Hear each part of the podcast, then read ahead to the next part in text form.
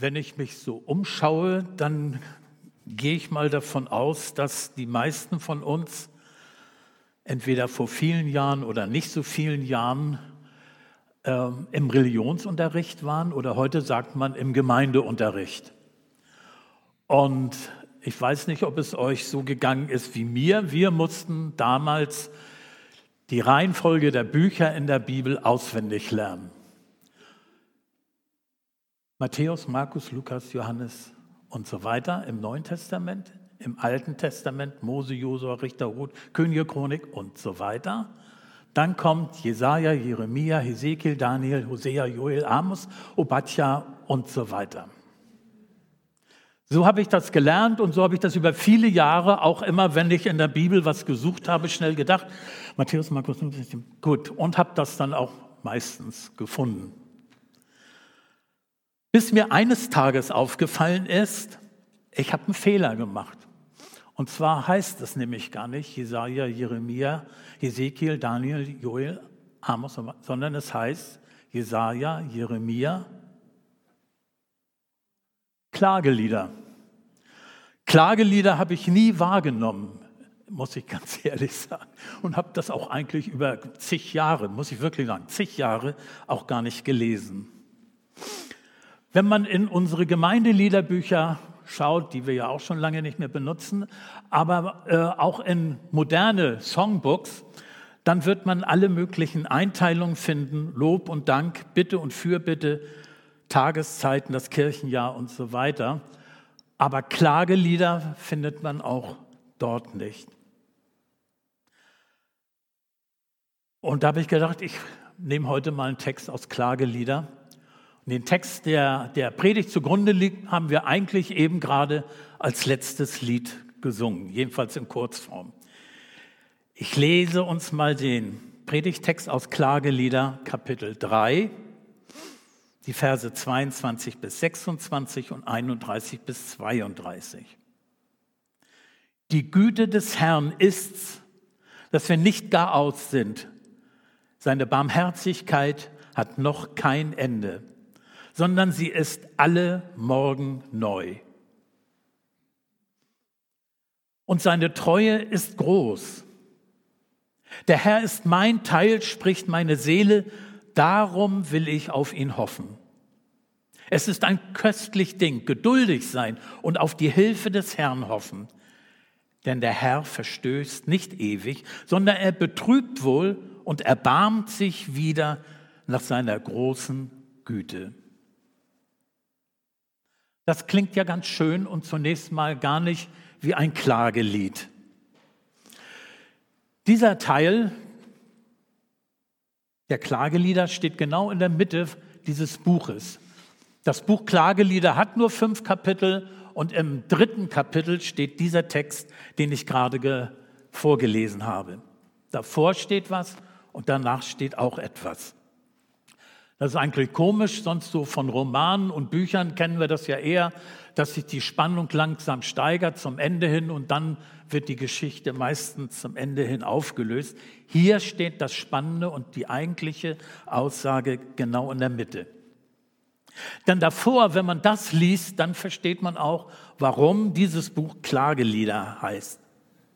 Und zwar hat ähm, man denkt, dass Klagelieder was mit Jeremia zu tun hat, dass der das geschrieben hat.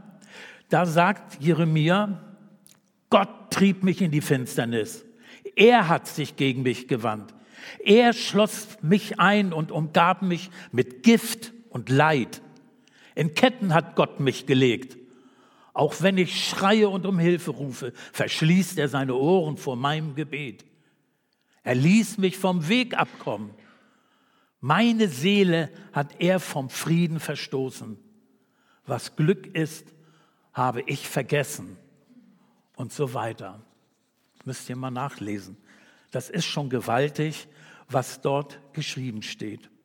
Aussichtslosigkeit und Niedergeschlagenheit kann man eigentlich kaum in bittere Worte fassen, als das hier man gerade gehört hat. Sehr voller Depression. Aber dann plötzlich kommt eine Wende. Es ist ein köstlich Ding, geduldig sein und auf die Hilfe des Herrn hoffen. Eben gerade noch völlig niedergeschlagen, hoffnungslos und eigentlich, ich sag's mal so ein bisschen flapsig, sauer auf Gott. Und dann im nächsten Augenblick dann eben, es ist ein köstlich Ding, geduldig zu sein. Würde man nur den Predigtext, also nur die Verse 22 bis 26 und 31 bis 32 lesen und würde das andere nicht kennen, dann würde man sagen, na ja, gut, ähm, dass die Güte Gottes jeden Morgen neu ist. Ja, das ist ja eigentlich klar. Das sagt man, wenn es einem gut geht. Aber was ist das für eine Situation, die hier vorliegt, die so zerrissen erscheint? Eben ist der Schreiber noch ganz unten und plötzlich Zuversicht.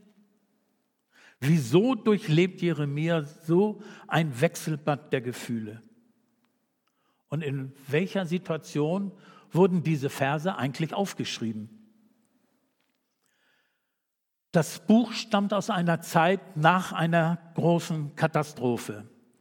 Ein Krieg war verloren, ein Staat zerstört, die Hauptstadt verbrannt und in Trümmern. Und der Mittelpunkt des religiösen Lebens war zerstört worden. Dazu kam noch, dass die Führungselite, dass also die Führer dieses Volkes, dass die alle verschleppt worden waren. Das Volk stand da sozusagen ohne Möglichkeiten, sich zu orientieren. Das war im Jahr 587 vor Christus. Die Babylonier hatten das Reich Juda ausgelöscht, Jerusalem war verwüstet und der von König Salomo erbaute Tempel war zerstört, eingerissen. Und was auch ganz schlimm für das Volk war, war, dass es verspottet wurde von den Siegern, dass man es ausgelacht hat und sie daran erinnert hat, die Israeliten, wo ist denn nun dein Gott? Wo hilft er dir denn? Wo ist denn deine Schönheit, Jerusalem?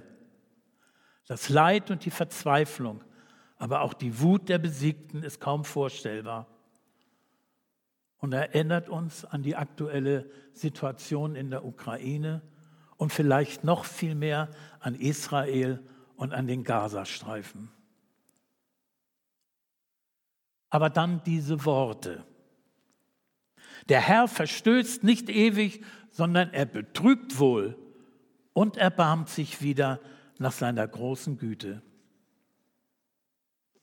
Menschen, die diese Katastrophe, diesen Krieg, die Zerstörung überlebt haben, bekommen plötzlich Hoffnung und wenden sich an Gott und erwarten, dass er ihnen hilft und ihr Schicksal wendet.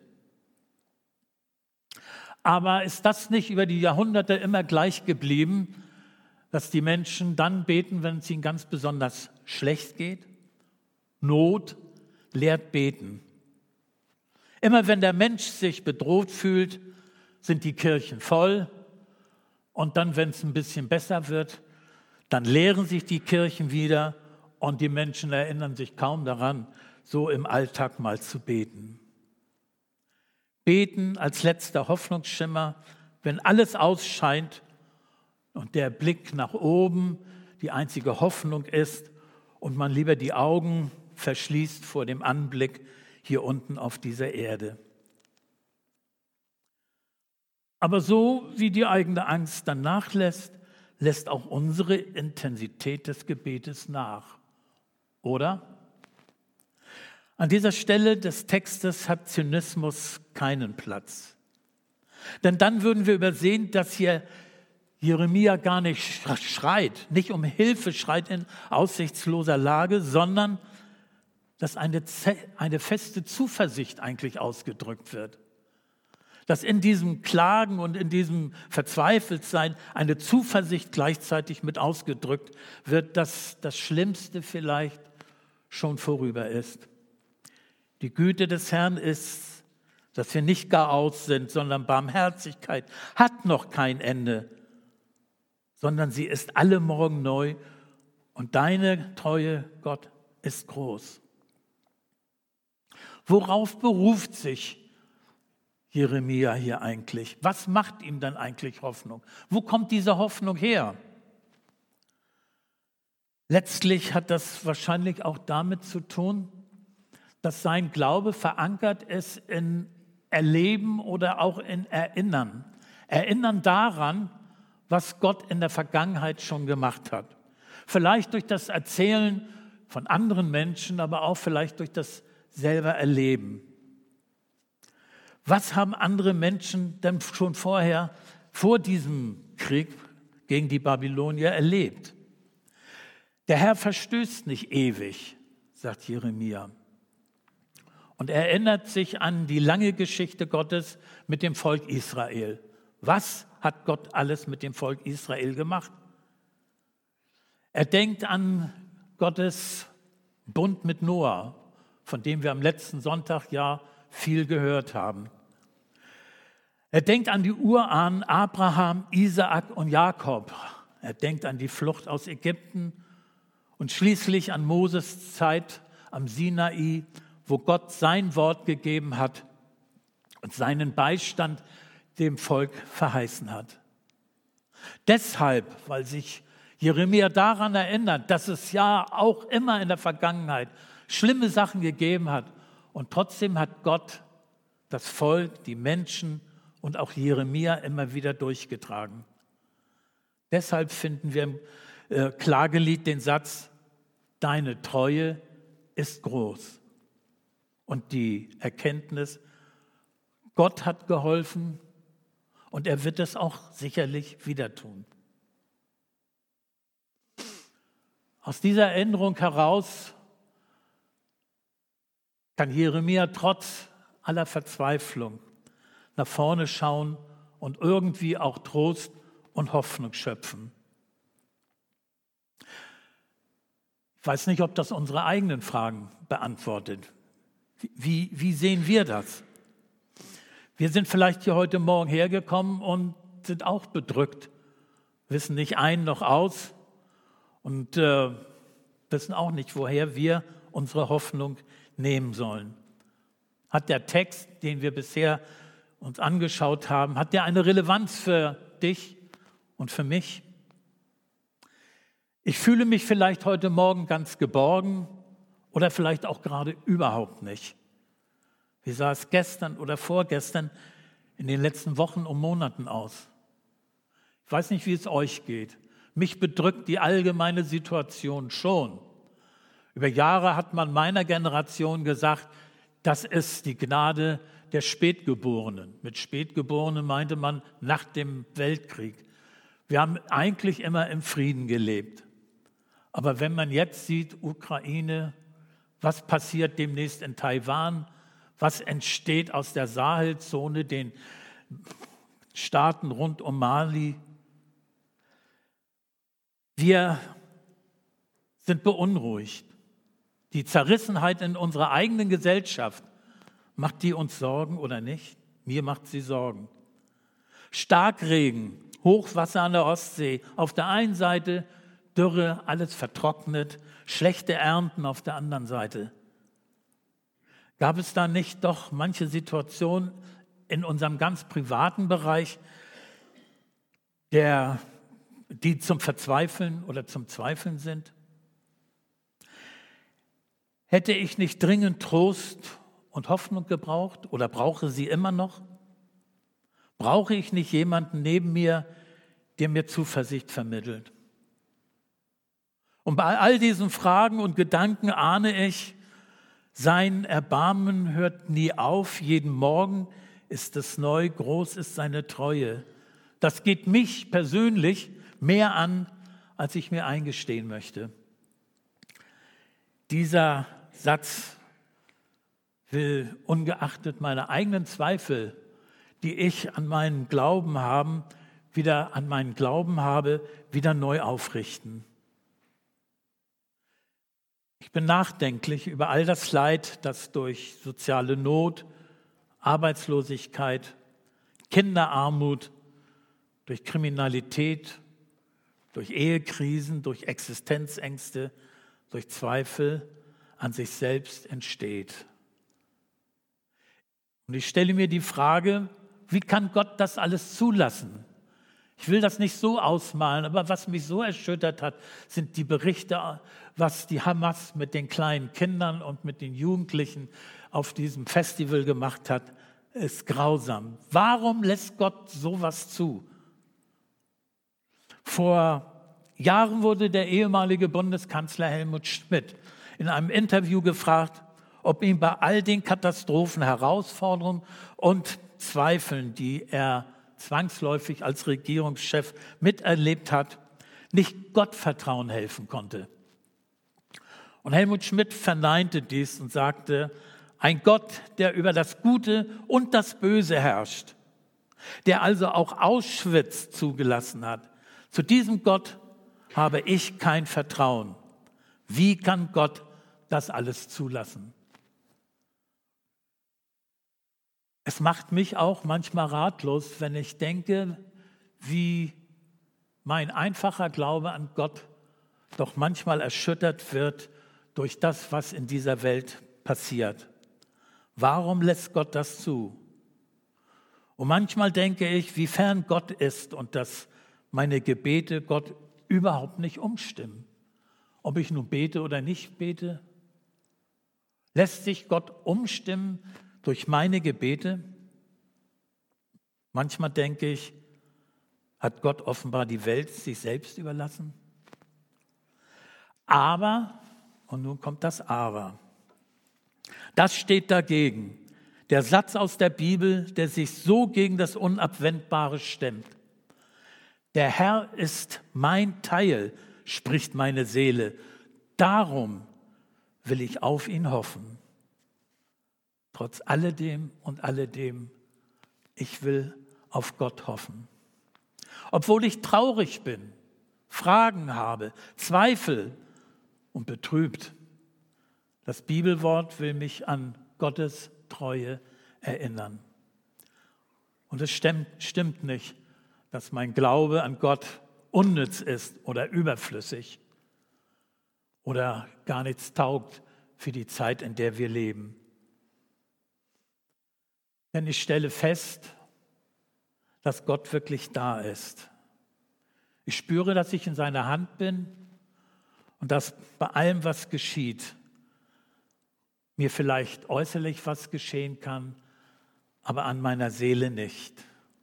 Ich muss mich darum bemühen, mich immer wieder mit diesem Glauben auseinanderzusetzen. Ich muss mich bemühen, auch diese Treue zu finden und zu erleben. Wo kann ich etwas über diese Treue erfahren? Die Bibel ist voll von gesammelten Erfahrungen von Gottes Treue. Ich habe das aufgezählt schon eben von Noah und Mose und so weiter. Es gibt viele, viele Geschichten auch im Neuen Testament. Da wird man vielleicht einwenden, ja, das hilft mir aber eigentlich nicht wirklich weiter. Das sind Geschichten, die sind lange her und die versteht man vielleicht auch nicht so auf Anhieb, weil man sie erstmal in unsere Zeit übertragen muss. Aber dann gibt es ja noch andere Möglichkeiten, zusätzliche Möglichkeiten. Lebensbeschreibungen von Frauen und Männern, die etwas mit, Gottes, mit Gott erlebt haben. Fragt doch mal am Büchertisch nach. Vielleicht gibt es etwas bei uns in dieser Richtung, was man sich mal mitnehmen kann.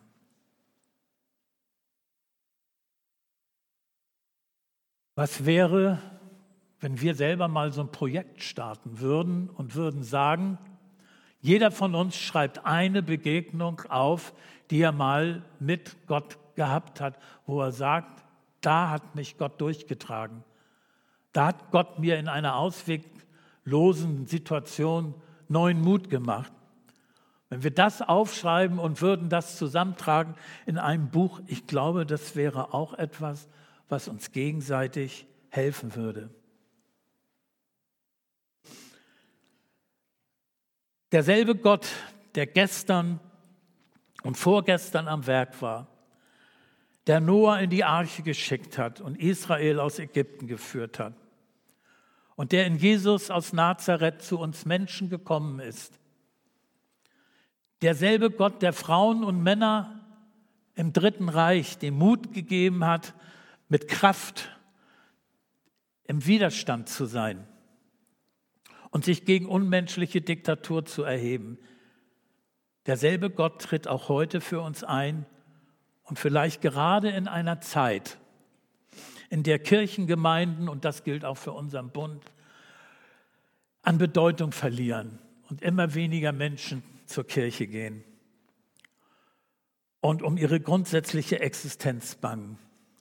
Vielleicht gerade in so einer Zeit ist es wichtig, am Glauben festzuhalten. Denn so steht es in den Klageliedern oder an dieser Stelle könnte man eher sagen, in den Hoffnungsliedern. Der Herr ist mein Teil, spricht meine Seele, darum will ich auf ihn hoffen. Vielleicht ist es ja der Güte Gottes zu verdanken, dass wir Menschen überhaupt noch überleben, dass der Mensch sich nicht schon selber längst ausgelöscht hat. Wenn alles gegen uns ist, Gott ist für uns.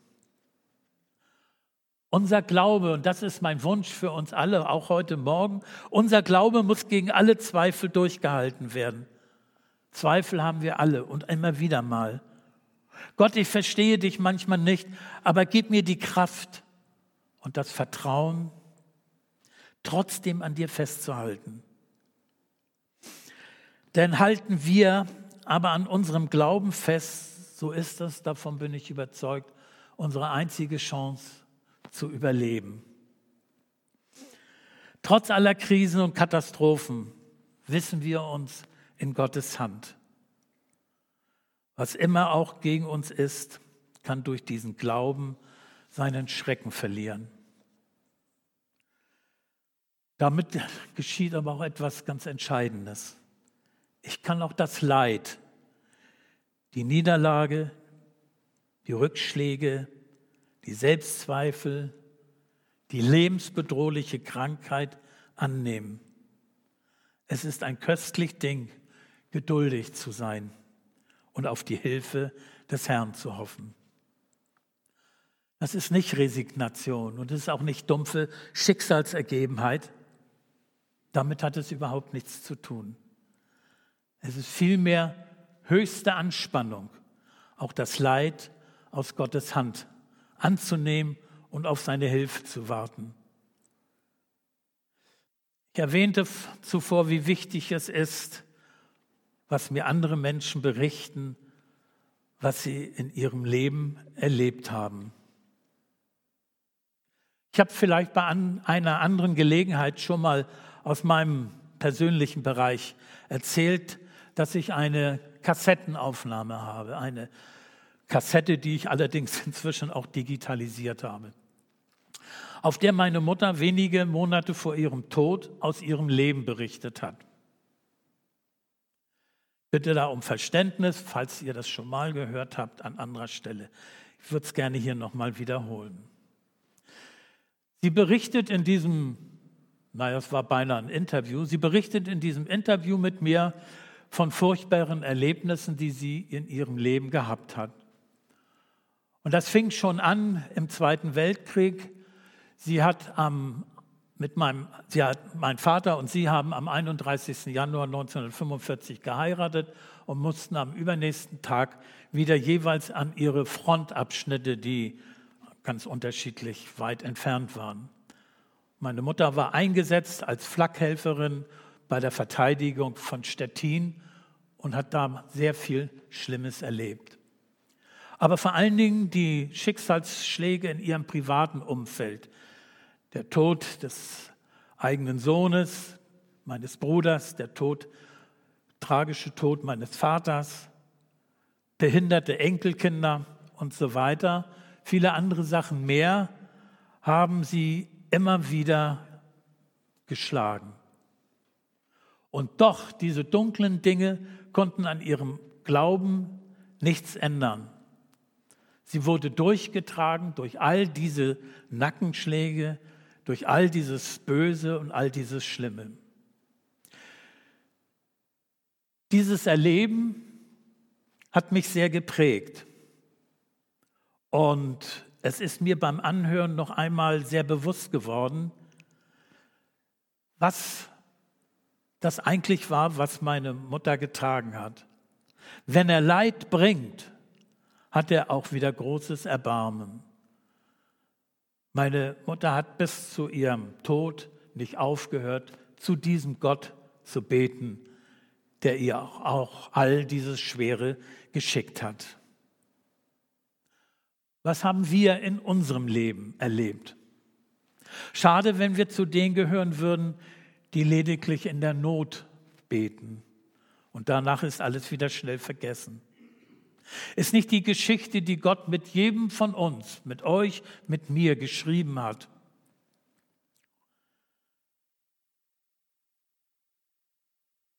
Wert, dass wir sie uns immer wieder neu bewusst machen.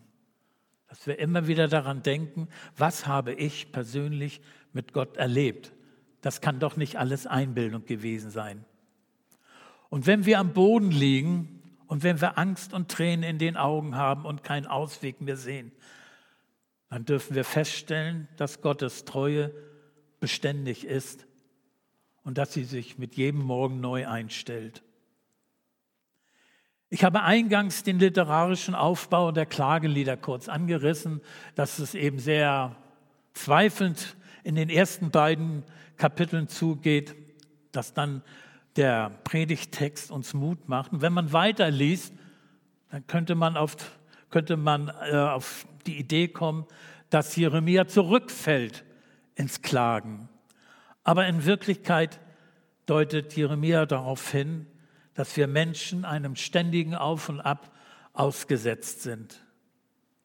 Eine neue, heilsame Erkenntnis des Glaubens setzt sich eben nicht immer sofort durch, es gibt Rückschläge. Ich wünsche uns allen, dass wir immer wieder auf Gott vertrauen und wir trotz aller Frage oder Rückschlägen, trotz aller intellektueller Bedenken und trotz geringem Selbstwert vielleicht seine Hilfe erwarten und dranbleiben. Keiner von uns ist gegen Zweifel, Angst, Zerrissenheit und Leid gefeit. Aber wir wissen uns in Gottes Treue geborgen und dürfen Hoffnung haben. Sören Kierkegaard, ein dänischer Philosoph, der im 19. Jahrhundert gelebt hat und der öfters mal in den Herrenhuter Losungen auch zitiert wird, hat mal Folgendes geschrieben. Und das möchte ich gerne uns zum Schluss vorlesen. Und wenn es auch bisweilen scheint, als achtest du, o oh Herr, nicht auf mein Rufen, nicht auf mein Klagen und Seufzen, nicht auf mein Danken, so will ich doch weiter zu dir beten, bis du meinen Dank annimmst, weil du mich erhört hast. Amen.